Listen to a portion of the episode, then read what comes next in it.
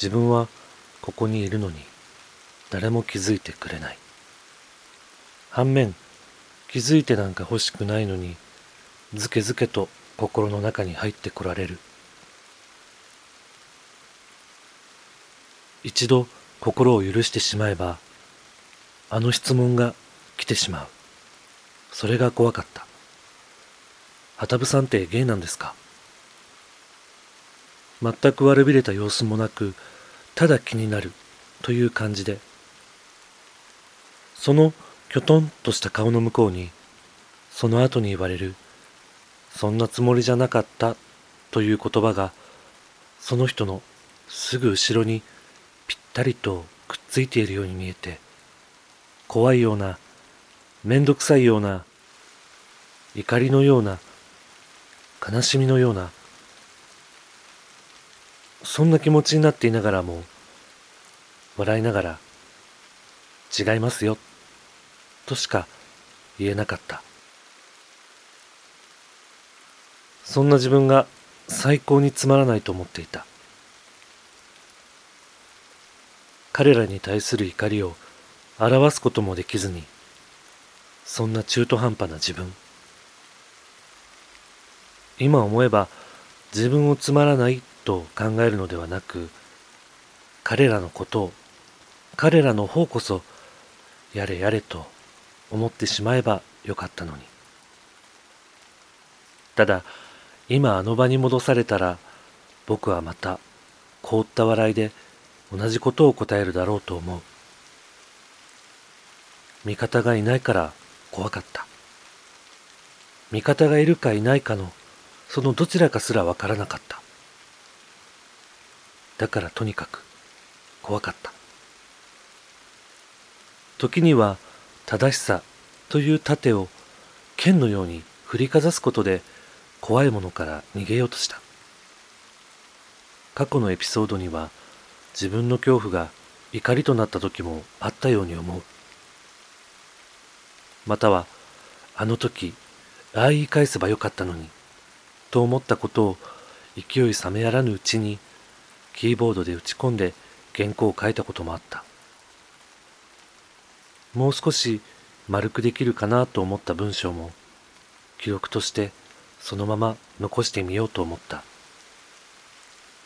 もちろん全てが全部そうじゃなくって中にはそんな時もあったという話。聞く人やタイミングによっては極端な表現に感じる人もいただろうし極端な表現になっていたところもあると思う。一緒になって怒ってくれた人もいただろうし自身の経験に照らし合わせていろんな意見を持ってくれた人もいると思う。僕ですら体調や気分によって過去のエピソードを聞いてみるうちに考えが移ろいだり戻ってきたりする。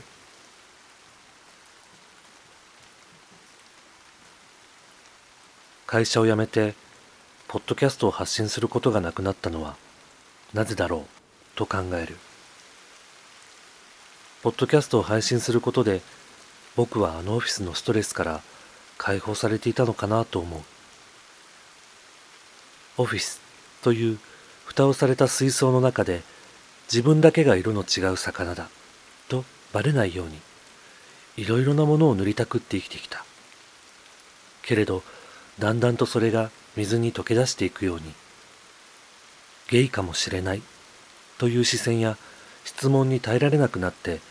次第に呼吸もできなくなっていったのだと思う。いろんなことがあったけど彼や彼女彼ら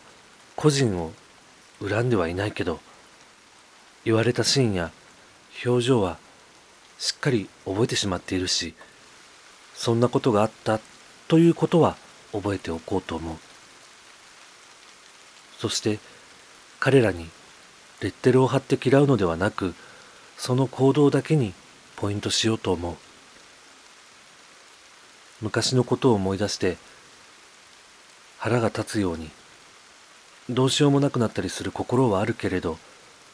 せめて言葉では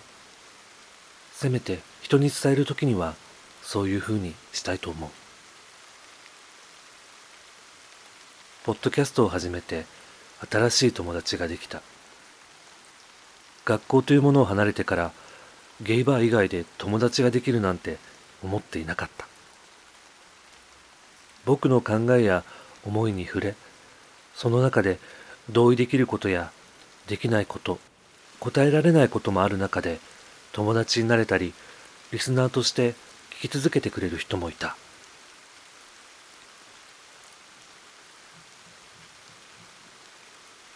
なんだかんだ